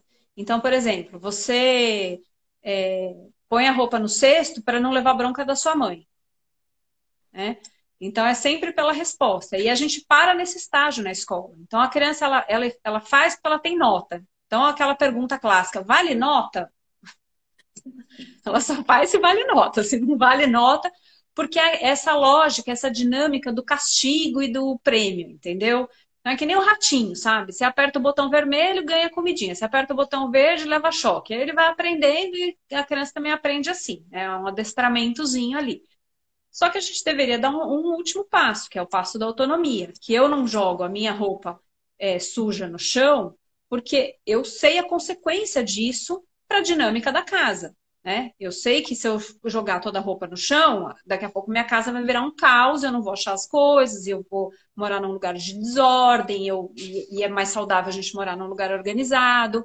Entende? Eu, eu faço porque eu, eu sei que isso é certo, não porque alguém está vendo ou não. Mas tem um montão de adulto que também para na, na, heteronomia, né? Que faz, faz coisas certas só quando tem alguém olhando, né? Quando não tem ninguém olhando, tudo bem fazer errado, né? Você faz pela resposta, né, do outro, não porque você realmente sabe que aquilo é importante, que aquele é o seu papel e que aquilo deve ser feito, né? Então, só que a gente não desenvolve, a, a gente não permite que as crianças desenvolvam a autonomia na escola, né? Por isso que eles perguntam se, é, se, vai, se vale nota, né? Porque eles não têm. A, a autonomia é construída com a responsabilidade e com a liberdade. Agora, se, se o professor fala, a criança tem que fazer, o professor fala, a criança tem que fazer, ela não, ela não experimenta a liberdade e, e sofrer a consequência do que ela decidiu. Ela, na escola tradicional, digo, né? Ela não faz esse jogo, sabe, de testando essa, essa autonomia. Então, ela não, não tem como desenvolver, ela não tem espaço para isso, né? Por isso que eles fazem só sob ameaça.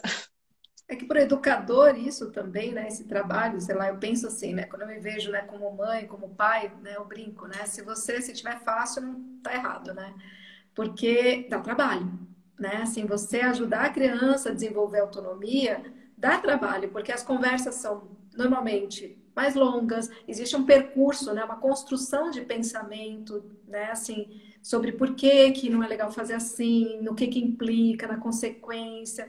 Então, é um tempo a mais que muitos pais hoje em dia não dispõem e os educadores, por conta do sistema burocrático, também não dispõem. Então, volta muito naquilo que você trouxe, né? Assim, vai se perdendo, né? Vai, vai se investindo o tempo que existe no sistema para os lugares errados, né? Para os lugares de fato, não está construindo essa educação, porque aí você gasta tempo com todos esses processos burocráticos, e aí você não tem nem tempo, nem possibilidade de presença, né, que é importante, de observação, de escuta ativa, né? Você não uhum. tem espaço para fazer esse processo de construção da autonomia com a criança, né? Então, assim, é uma coisa que dá, sim, precisa ter mais envolvimento, né, daquele profissional, precisa ter mais presença, né? Precisa ter equilíbrio emocional também, né? Porque aquilo que a criança faz também, quando você vai tentar dizer se é por aqui ou não é por aqui, também vem toda a sua subjetividade, né? Também vem toda a sua história como educador, né? Da sua criança, porque ali quando você está em contato com a criança, vem a sua criança, né? Você projeta na criança, né? É, é fato. A gente numa educação de fato, né, quando você se põe em relação, né, para que a aprendizagem aconteça dentro de uma relação dialógica, né, então é, existe um diálogo entre o educador e o aluno, né, e, e, é um diálogo de fato. Sou eu, Luciana, que estou ali em diálogo, né, não, não é um, um profissional, pura e simplesmente, né, então é, esse diálogo por vezes é, machuca, né? A gente está posto na mesa, né? E é tem os seus momentos, mas as alegrias compensam. E Agora. É o de frustrar a criança também, né? Porque é importante Sim. quando a gente fala em afeto, né? Que você falou do afeto, entender que afeto não é você o tempo inteiro dizer que ela pode fazer o que ela quer, que ela pode viver no mundo do prazer, porque Freud já dizia que isso é da merda, né? Assim, era a educação entre aspas dos sonhos, né? Você ter uma escola onde as crianças pudessem ter só prazer, porque é o que elas querem. E é por isso que às vezes elas irritam a gente, né? Porque a vida que elas querem é só prazer, é só o lugar do sim, né? E a gente tem como educador essa função também, né, da frustração, que é o que ajuda a trazer o limite, né? O que dá limite, né? O que dá forma é a sombra né? Então é um lugar que também não é fácil fazer, porque você pode também, né, o educador ter medo de ser menos amado, né? Então tem tanta coisa que entra nesse É, mas é, é por isso que eu gosto dessa palavra afeto. É, isso eu até aprendi quando eu trabalhei com numa escola aqui em Jundiaí com vários psicólogos que, que aliás contribuíram demais assim na, no educador que eu estou hoje, né? Que a gente está sempre mudando, mas o educador que eu estou hoje é, é, é muito eu, eu devo muito a esses psicólogos que trabalharam comigo. E, e essa palavra afeto significa que eu estou afetada. Né? Por vezes eu estou afetada pela raiva. Não, e você está afetando, né? O afeto, ele é... Exato. É uma relação de afetação, né? Não é uma relação de, ai, um carinho o tempo todo, uma felicidade. Não, às vezes eu estou afetada pela raiva e tá tudo certo, né? E, é, e a raiva tem a sua função e ela me move também, move a criança e estamos todos é, no caminho certo, então, né? Se, se, a gente se afeta dessa maneira. É, mas antes a gente estava falando alguma coisa eu me perdi, desculpa. Tem um, nada por acaso, né?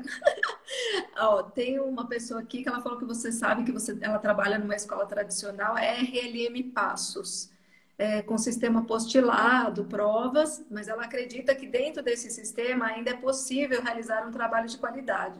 Eu acho que isso que ela colocou está muito alinhado, depende apenas do profissional que está na sala de aula. Isso que ela colocou está muito alinhado com o que eu conversei com você antes da live. Lembra que eu te falei? Que assim, será que, mesmo que o sistema né, seja um sistema que ainda funciona na questão da apostila, de nota, de 0 a 10, de provas e tudo mais, Será que também não é possível, de uma forma criativa, né? Porque eu acho que nessas horas o que entra é a capacidade do ser humano que tem vontade, que tem coragem, né, de inovar, trazer para esse sistema também esse olhar, né? Assim, tentar fazer um casamento que seja um processo, né? Porque também não é tão simples, né? Você sair de um sistema tradicional e você ir para um sistema que é mais inovador, que é mais humano, vamos dizer assim, né? Porque tem que adequar todo o sistema, né? As pessoas que estão lá dentro, os processos burocráticos, a mentalidade, que é o mais difícil, né? Os hábitos, né? Tem que ter uma desconstrução muito forte, né? Para que possa vir esse novo. Então, qual que seria, como que você, vamos tentar aqui entrar no caminho da criação, da criatividade infantil, né? Vamos imaginar no mundo imaginário, né? Como que seria a transição, como seria possível e quais os fatores seriam determinantes? Achei muito boa essa pergunta dela, né? Na transição de um sistema que hoje é esse sistema que a gente está falando, mas vindo aí da era industrial, né? Da revolução industrial, totalmente construído nesse formato, para algo mais humano possível, num curto prazo? Como que você visualiza isso acontecendo? Vamos lá. É, eu lembrei o que eu ia falar antes e tem a ver com isso. É, depois até me lembra de, depois se você quiser que eu, de, que eu detalhe melhor. Essa história de que trabalhar de uma maneira inovadora é mais difícil não é todo verdade. Eu, por exemplo, acho muito difícil trabalhar numa sala de aula tradicional, mas muito difícil. Porque quando você está num modelo inovador, geralmente as crianças estão envolvidas na, naquele processo. Quando você está numa sala de aula normal, falando alguma coisa que um terço da sala está aquém daquele saber, outro terço está além daquele saber, e só um terço está tá entendendo o que você está falando, está de, nessa relação dialógica com você, essas pessoas que estão aquém ou além, para elas serem mantidas ali, prestando atenção, sentadas, quietas, sem bagunçar, para não virar um caos, isso eu, eu não sei como fazer.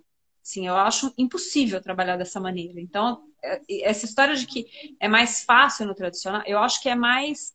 É, é, é mais, tá, é, é, um, é mais um hábito.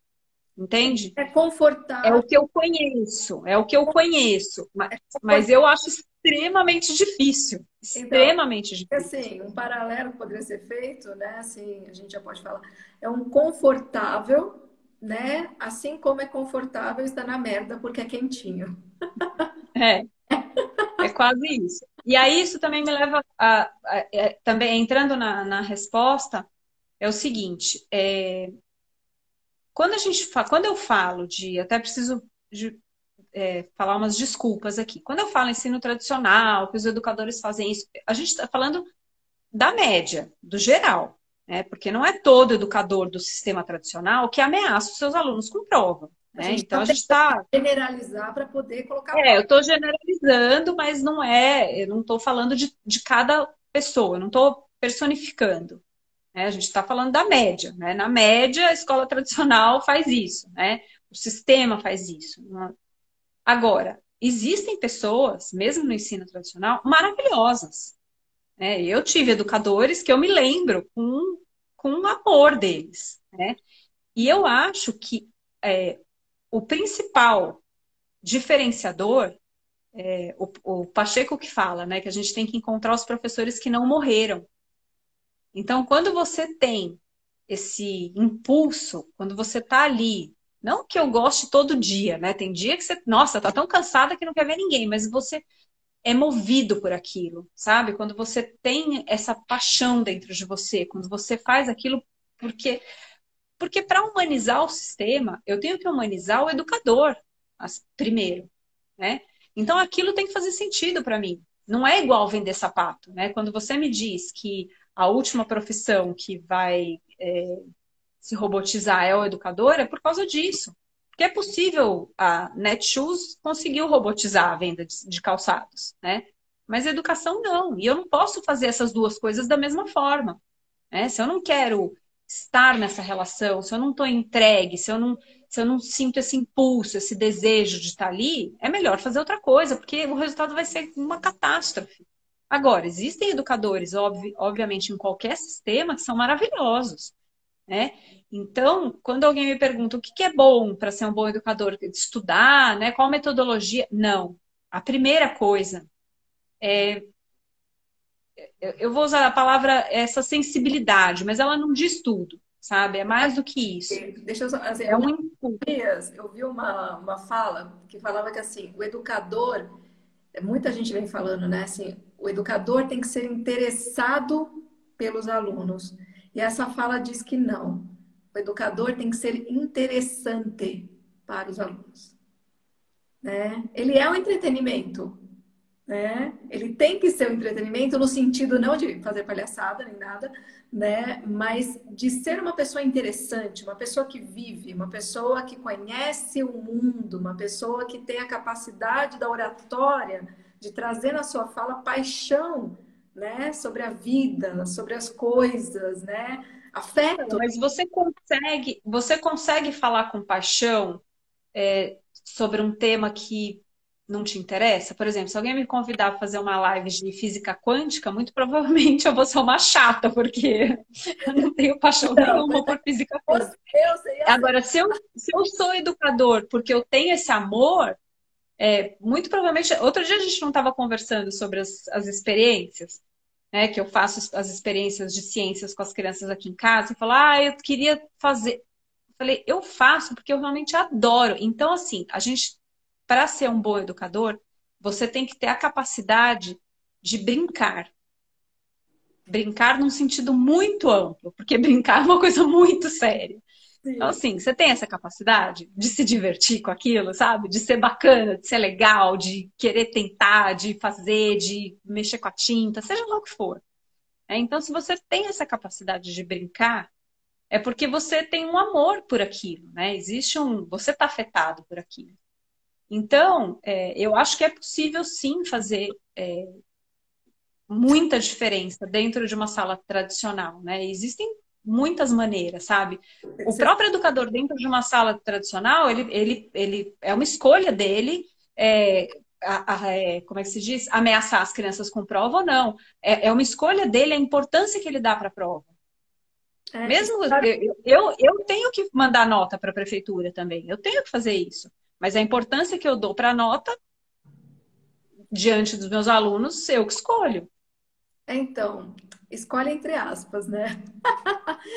Porque existe todo um sistema pressionando, né? Então, isso que eu ia falar, né? Você falou da importância né, do, do educador gostar de brincar, se divertir naquilo que ele faz.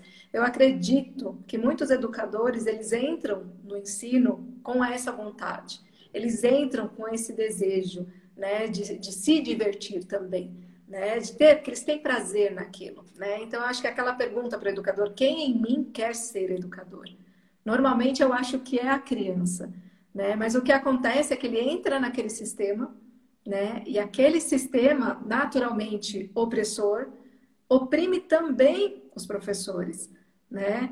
E eles acabam dependendo da sua estrutura psíquica mesmo, né? Eles acabam se identificando com os opressores, né? Eu acho que é o próprio Paulo Freire que fala, né, que todo opressor foi oprimido, né? Assim, então assim, tem que fala o sonho do oprimido, quando o oprimido não trabalha o seu, seu sentimento, a sua consciência, o sonho dele vira ser, é, é, ser o opressor, né? Então, então tem muita coisa no nível inconsciente que leva esse educador para esse lugar que de repente não lugar que ele deseja estar, mas que o meio, né, onde ele está inserido, tem mais força de levar ele para um lugar que não é onde ele quer. Então eu sinto que muitos educadores começam com muito vigor, com muita vontade, em algum momento eles começam a decair, eles começam a entrar no sistema, a entrar na forma também. Eles também vão para esse uhum.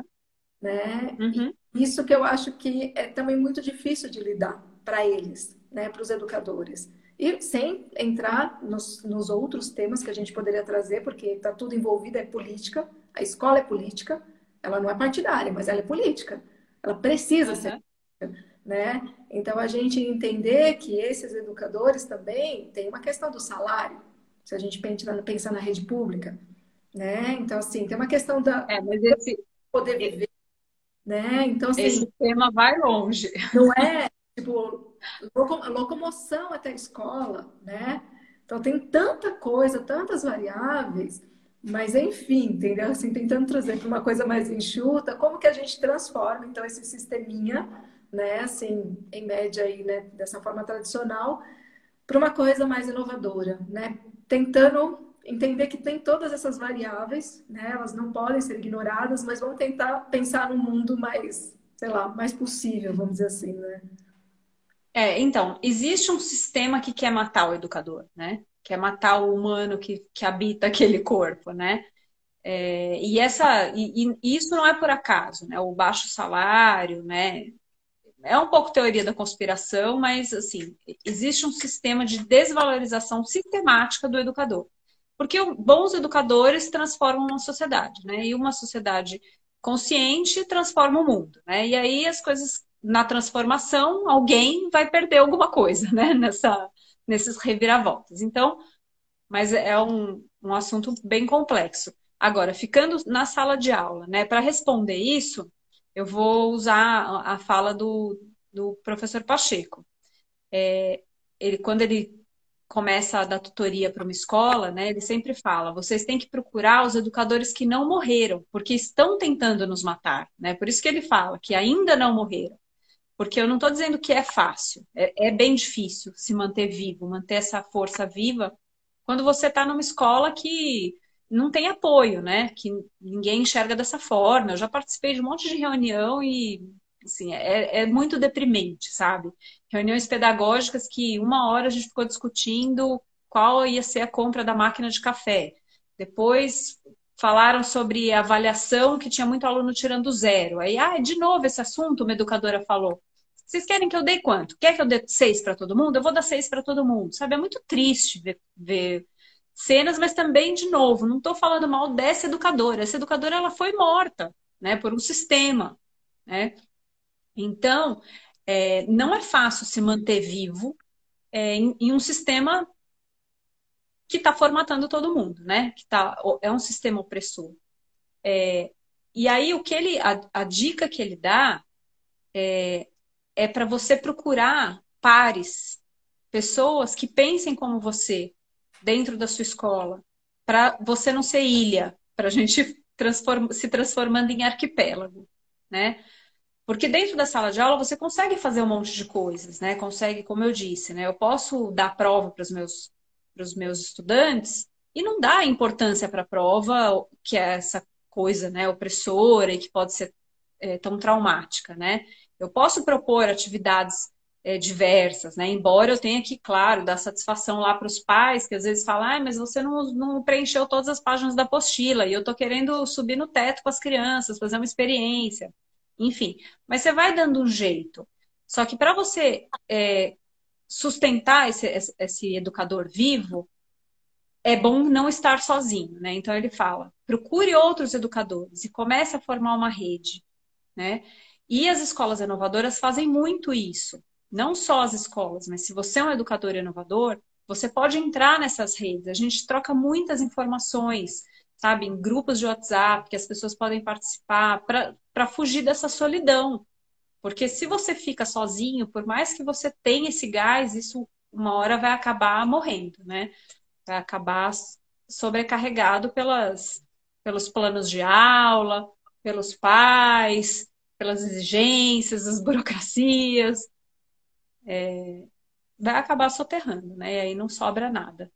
Ó, quem quiser conversar com a Lu, o Instagram dela é fechado, mas é só mandar uma mensagem lá nas solicitações, né, Lu? Pode mandar, adoro. Pode mandar para ela, porque ela é um ótimo par, né? Já é meu para Eu indico, eu indico, porque foi graças a ela que eu fiz várias movimentações na educação dos meus filhos. E eu agradeço todos os dias, ela sabe disso, né? É, então, é, nossa troca, né? Quando eu tenho problemas psicológicos, também você é meu porto seguro. Desabafo.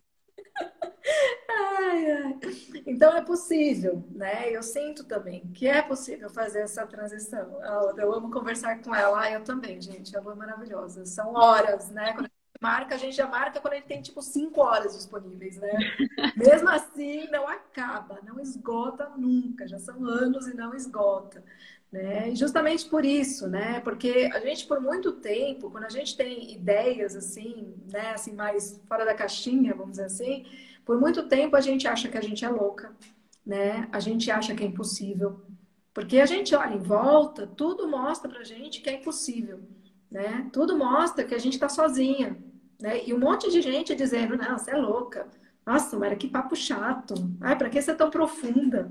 Né? Assim, e, e, se você não encontra uma pessoa né, com quem você possa trazer tudo isso, você vai morrendo por dentro né? E coisas que você poderia trazer para o mundo que são fabulosas, né? Eu sempre falo para os meus filhos e, e eu sempre falo mesmo, né? Do quanto as massas não são poderosas, elas são uma ilusão, né?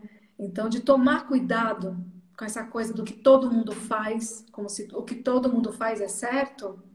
Olha o Holocausto. Foi uma massa gigante que apoiou, né? Então, assim, a gente tem o cuidado de olhar para essa questão do volume de pessoas pensando igual, como se fosse algo que é o ideal, que é o melhor para todos. Não necessariamente. Então, às vezes, o seu pensamento, a sua ideia inovadora, é justamente o que vai fazer a diferença para trazer mais humanidade para esse mundo que está numa era que às vezes me dá um pouco de medo. A verdade é essa. Né? A gente está numa era de querer o homem superar o homem né? A gente está entrando muito no que o Nietzsche chamava de super-homem. Né? A gente está buscando esse super-homem. Google já está desenvolvendo chips para mudar a nossa memória. Vocês têm noção? Que medo! Sério. É, é assustador. E o que vai salvar isso é a nossa capacidade de sermos humanos, né? E de acreditarmos nesse lugar que pulsa, né?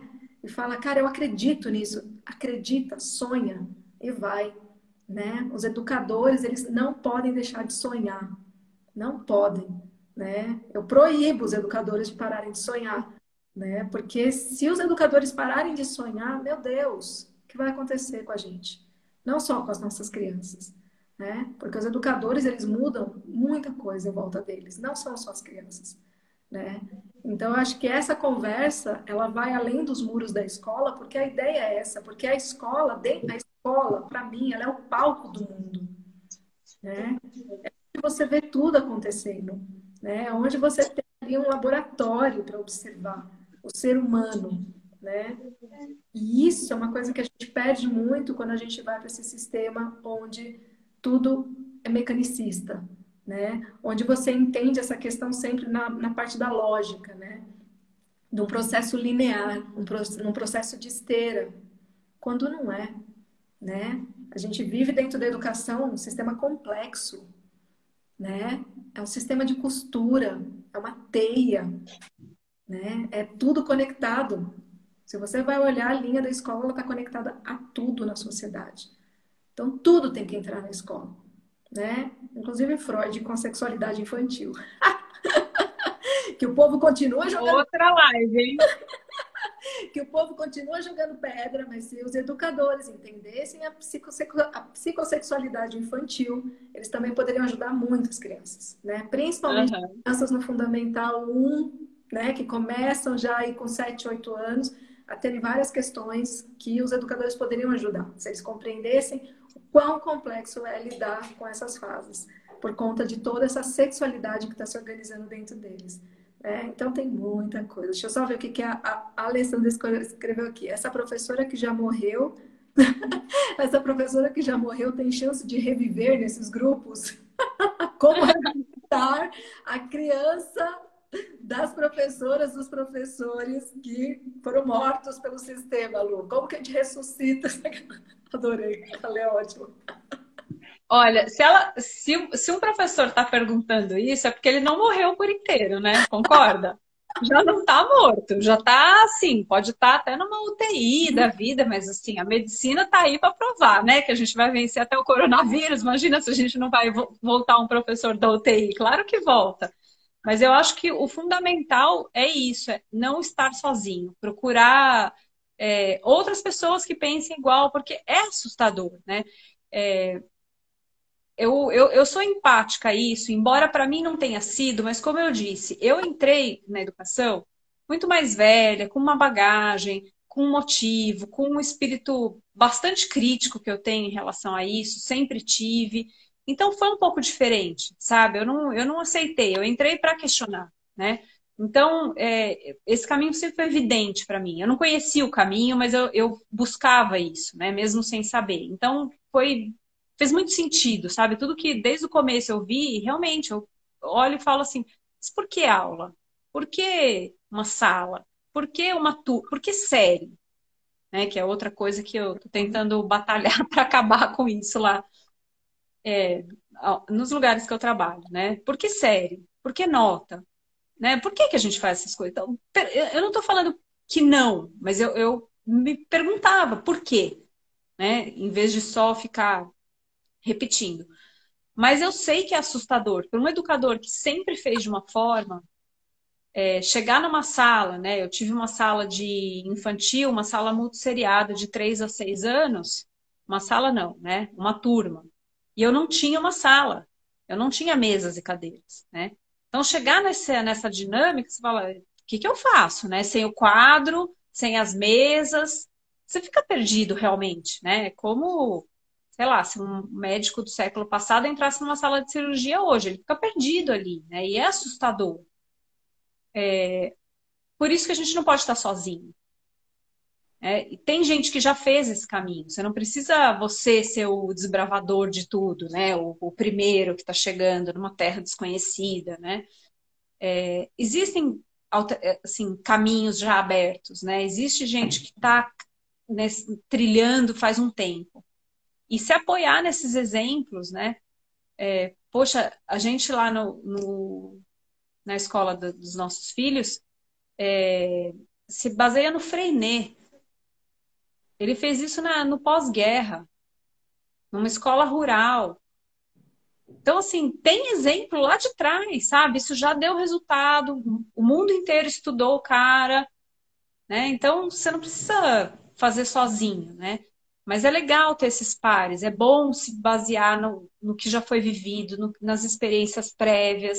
Isso, sabe, vai dando um, um, alívio, assim, um conforto, né? Não sou só eu, né? Eu tô ficando louco? Não, né? Porque se tem bastante gente ficando louco, é, não é loucura, é sanidade, né? Exatamente. Eu acho que tem, assim, outra coisa também que ajuda, né? É você ver, assim, as iniciativas que já existem, né? Assim, que você consegue.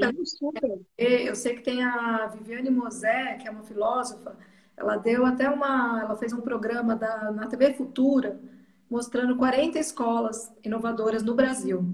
Em tudo quanto é canto do Brasil, com tudo quanto é tipo de inovação, né? E possibilidades de inovar, entendendo que o dinheiro não é um problema. Né? Se tem uma coisa que não cola né, nessa situação, é dinheiro né? Porque o que precisa, eu acho que é desejo, né? É vontade de fazer e coragem. E ter as pessoas parceiras. Né? Ter pessoas que vão te dar a mão e que vão junto, né? Porque a construção, ela acontece a partir de várias pessoas. Né? É muito difícil você fazer uma empreitada de educação sozinha. Isso para mim é totalmente uhum. não faz nem sentido, né? Quando não. o cara é se relacionar, né? E eu acho que esse relacionamento, esse modelo relacional da educação, ele começa pelas pessoas que constroem a escola. No entanto, que muitas vezes as pessoas ficam muito preocupadas com a pedagogia, né? E eu entendi, depois né, do, do, do filho meu, de um dos filhos, ter passado por várias pedagogias, que ela é importante sim, né? Ela tem o seu papel sim, mas a gente sempre lembrar que as escolas são feitas de pessoas, né? E que isso é o mais importante. É esse fator humano que é o mais importante. Assim como a Lu falou, eu também estudei em escola opressora e eu conheci pessoas extremamente humanas e maravilhosas lá dentro, né? Assim, professores para levar para a vida inteira, né? Que me acolheram num sistema opressor. Ou seja, o sistema não foi capaz de segurar o amor. Ele não é capaz, né? Porque o amor é permeável em qualquer lugar, né? Eu imagino que o nosso sistema de educação ele é muito parecido com, com uma imagem de uma rocha e uma flor nascendo no meio. Ele é capaz de brotar, mas precisa ter força, porque essa flor para sair ali, ela tem que ter força, ela tem que ter persistência, né? Ela tem que buscar a luz, né? Que aí você me lembrou agora até do feijão, né? Que a Luna falou. E é isso mesmo, Ale. O material humano é o que faz toda a diferença. É no que eu acredito, né? Então, acho que a partir do momento que a gente pensa dessa forma, tudo se faz possível, né? Quando você coloca o humano como matéria-prima, né? De tudo aquilo que a gente vai fazer em todas as áreas, essencial na educação. Exato. Então é, é, é, isso, gente, é apaixonante, né? Falar sobre tudo isso. Eu estou muito feliz, Lu, muito feliz que deu certo da gente conversar, porque você me conhece, eu estava pulsando para te ouvir e para trazer, além de te ouvir, poder ter isso salvo, né? E eu vou distribuir para tudo quanto é canal. Vou botar no meu YouTube, na podcast, né? Vamos compartilhar. Quem passou por aqui, quem está passando por aqui, compartilhem né? Porque compartilhar isso é justamente a gente criar essa rede, né? De novas formas de pensar. A gente não está aqui trazendo uma verdade absoluta, porque nem eu nem a Lu acreditamos nisso, né? A gente está trazendo pontos de vista, experiências, a Lu com toda a bagagem que ela tem, né? E uma pessoa muito corajosa em todas as empreitadas da educação que ela já entrou, que eu acompanho, né, desde o começo, e eu vejo o quanto ela acredita, o quanto às vezes ela sofre, mas ela não deixou de acreditar, né? E é por isso que eu falo para ela que quando eu penso em educação, eu não penso em outra pessoa, né? Porque é verdade, porque eu te admiro. Ah, vou, ficar, vou ficar vaidosa, assim, hein? porque eu acredito, porque eu vejo paixão, né? Você é um desses pares, entendeu? Você é uma desses pares que as pessoas precisam buscar, né? Porque é uma pessoa que não desistiu, apesar de todos os desafios que encontrou. Apesar das pessoas gerar estranhamento nas pessoas oferecendo trabalho gratuito, né, voluntário, como assim? Né? Você vai ficar aqui sem, fazer, sem ganhar nada trabalhando para gente? Não, é porque eu quero aprender. Né? Como assim? Alguém que quer só aprender? Só isso te basta? Olha o exemplo que isso é para todo mundo, principalmente para as crianças. Né? Você ter uma educadora que se propõe a ficar trabalhando só para aprender. Quem trabalha para aprender? Quem entende que é para isso que a gente trabalha? Quem entende que é para aprender que a gente vive e que a vida não se aprende? Ela é sempre muito maior de qualquer força que tem de segurar, né? Então, ai, eu tô assim, emocionada, né? obrigada, obrigada. Eu também, Má. E, e, só complementando isso que você falou, né? É, assim, o quanto eu, eu, ganho, o quanto eu recebo nessas relações, né? Quando a gente tem essa coragem, é, às vezes parece doído, mas por outro lado, eu não sei fazer de outra forma, porque eu me alimento ali, sabe? A gente faz por nós também, né? Quando você consegue romper essa barreira, é, é, tão mais por mim do que pelos outros, né? As pessoas, ah, você faz. Não, é por nós, porque a gente se alimenta, porque a gente é, vive de verdade, né? Não estou só passando por ali, né? É, se se põe em relação, E essa relação dialógica é isso, é um ganha-ganha, né? Porque um aprende com o outro, né? A gente soma demais.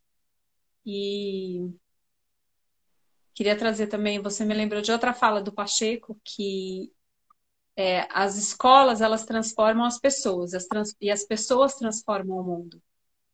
É por isso que assim ali é a semente de tudo, né? Exatamente. Tudo tem que passar por ali, né? É, acho que a escola sozinha não é capaz de transformar tudo, mas a gente não consegue transformar nada sem a escola, né? Então ali é um, é, é um lugar de energia nuclear potente, né? Se a gente sabe usar. Exatamente. É... Então, muito bom, assim, que, que várias pessoas estejam vibrando com, com isso junto, né? É, e eu acho que é o momento para isso, né? É o momento da gente aumentar essa, esse pulso, sabe? Esse coração mesmo, né? Batendo pela educação. Eu acho que é um momento muito importante, né? Porque eu tenho um pouco de receio também, sabe? Dessa pandemia passar, as coisas se assentarem no mesmo lugar onde elas estavam. E existe um risco disso acontecer né? Então eu acho que todas as pessoas que acreditam nessas mudanças é a hora de transformar essas fendas em janelas, né? E depois em portas e depois sem limite, né? E eu acredito nesse tudo. É, mas é, eu acho que tá na hora. Tá dando tudo, gente, deu ruim. Ela assim, deu ruim, né? E às vezes, né, que nem assim, a, a, gente fala muito assim na questão da evolução, né? As pessoas acham que a evolução é ir para frente. Às vezes, evoluir é ir para trás. E eu sinto que a gente tem muitas coisas que a gente tem que voltar, né? Voltar para respirar, olhar de novo, né? E tentar fazer diferente. E as pessoas que têm essa força ainda, que têm essa paixão ainda, são as pessoas que vão fazer isso. Né? Então, que façam e que não pensem que estão sozinhas, porque não estão, a luz está aqui. Se precisarem de psicanalista, eu estou aqui. né? A gente cuida de tudo aqui, o negócio, é uma loucura.